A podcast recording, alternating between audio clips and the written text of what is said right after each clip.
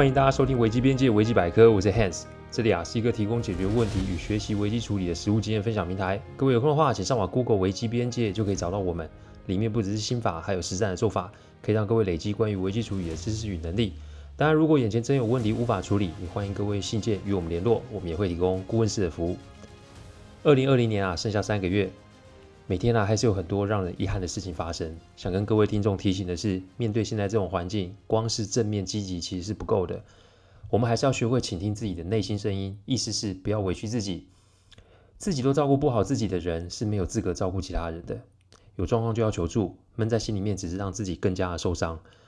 我们总有一天都会离开这个世界，所以呢，我们没有办法选择生命的长度，但是我们绝对可以选择生命的宽度。千万记得有命在，就还会有希望哦。我们来聊聊今天的主题吧。今天这个个案呢、是我去年处理的案子，案子里面的当事人是我一个远房亲戚，也许是有缘吧，平常就会透过 LINE 啊聊聊一些工作上的事情。他也知道我是做什么的，之前还笑说如果有什么状况一定会让我去处理。没想到那一天晚上啊，他就真的出事了。他在一间餐厅里面做厨师，但由于他才刚刚起步，所以就是在厨房里做切菜及打下手的工作。由于他的个性啊是听话照做，所以跟前辈们的相处也算是愉快顺利。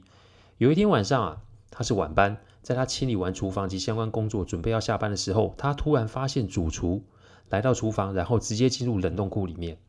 这个孩子原以为是自己有什么地方是没有做好的，所以让主厨来盯现场，所以他就急着进去看有什么是要补救的。结果他一进冷冻库啊，就看见了一个状况。他看见主厨啊，打开一个冷冻区的箱子，然后拿出三包用塑胶袋封住的钱。他目测看起来应该有五六十万。那正当他不知道怎么办的时候，主厨回头看见了他，只见主厨没有说什么，那只交代说：“哎，冷冻库里面有两个地方没有整理好哦，明天再进来整理。没事啊，就早点下班。”讲完以后啊，就匆匆离开了现场。孩子那天回家啊，百思不得其解，于是他就拨了通电话问我：“这该怎么处理呢？”世上很多的规则啊，不是单用法律就可以处理的。以前啊，刚从法学院毕业的时候，我总以为世界上的事情都是非黑即白。但经过这些年的历练之后，不，应该是说经过几次惨痛的教训后啊，才让我了解有灰色地带的存在。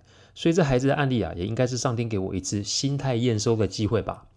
我在听完他的说法之后，我只先做一个建议，那就是先正常工作，然后再找新工作，离开这个地方。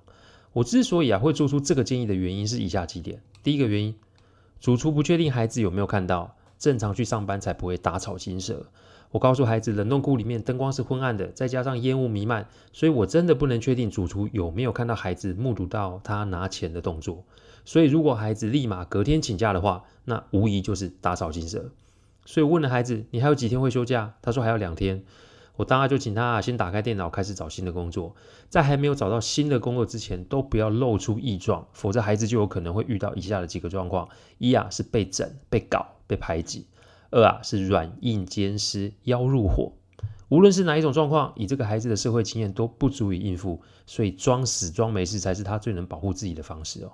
正所谓棒打出头鸟，有时候的缩头啊不是装怂，而是一个在自己还没有准备好的时候可以保命的处事之道。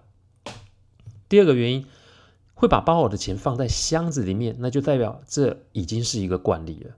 在冷冻库里面拿钱出来，这个大概只有电影里面才可以看到的剧情哦。也因为如此，我才会推测这个应该不是单一行为。其实每一间饭店跟餐厅的制度都不尽相同。我也遇过啊，主厨权限很大的餐厅，意思是说他可以决定或是影响采购，决定去进哪一间厂商的货。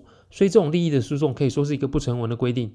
我上网看了那间餐厅的菜色及评价，发现他们的菜色啊都是中价位，餐厅的座位也也算是还好，没有很多。所以如果孩子他目测没有看错，那么这笔五六十万的钱就可能不只是厂商送的回扣了。所以呢，我请孩子去做观察，是不是每隔一段时间主厨都会在那个时间出现在餐厅？结果孩子发现每个月的第二周的周三晚上十点，主厨都会去冷冻库。这也就证实了我的推论，这不是单一的行为，这也许是行之有年的惯例哦。既然是惯例，那就要小心的去评估，因为主厨一个人是没有办法吞下所有的钱，所以孩子啊，现在上班的地方也许是某部分的员工都有份。当孩子听到我这么说的时候，他就想去举报这件事情，但被我挡了下来，因为啊，举发不当的话将会引发很严重的后果。第三个原因，举发可能是举发单一个体。但也有可能是挑战整个生态哦。我问孩子啊，他有没有任何证据？如果只是单就他目击过程，其实根本不能算是什么证据。冷冻库里面又暗，然后又有烟雾，孩子要怎么举证？再来，你是找谁去反映？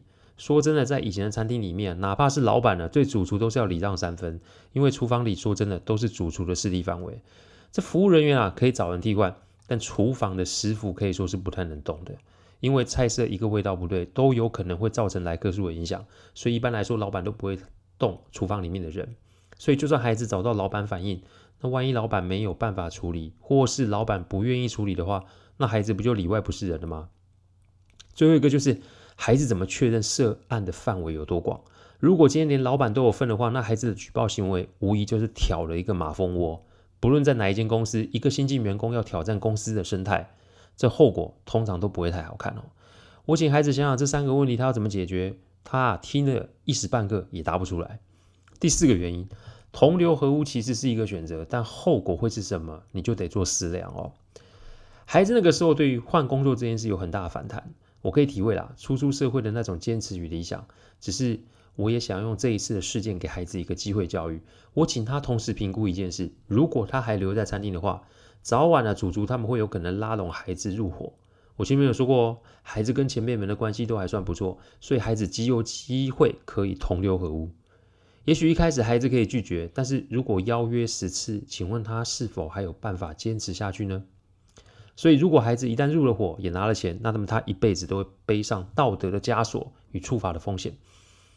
这种事啊，也许几年都不会出事，但难保将来不会出事。再者，就是你拿了钱，那就是共犯，这也许是一个落人把柄的弱点。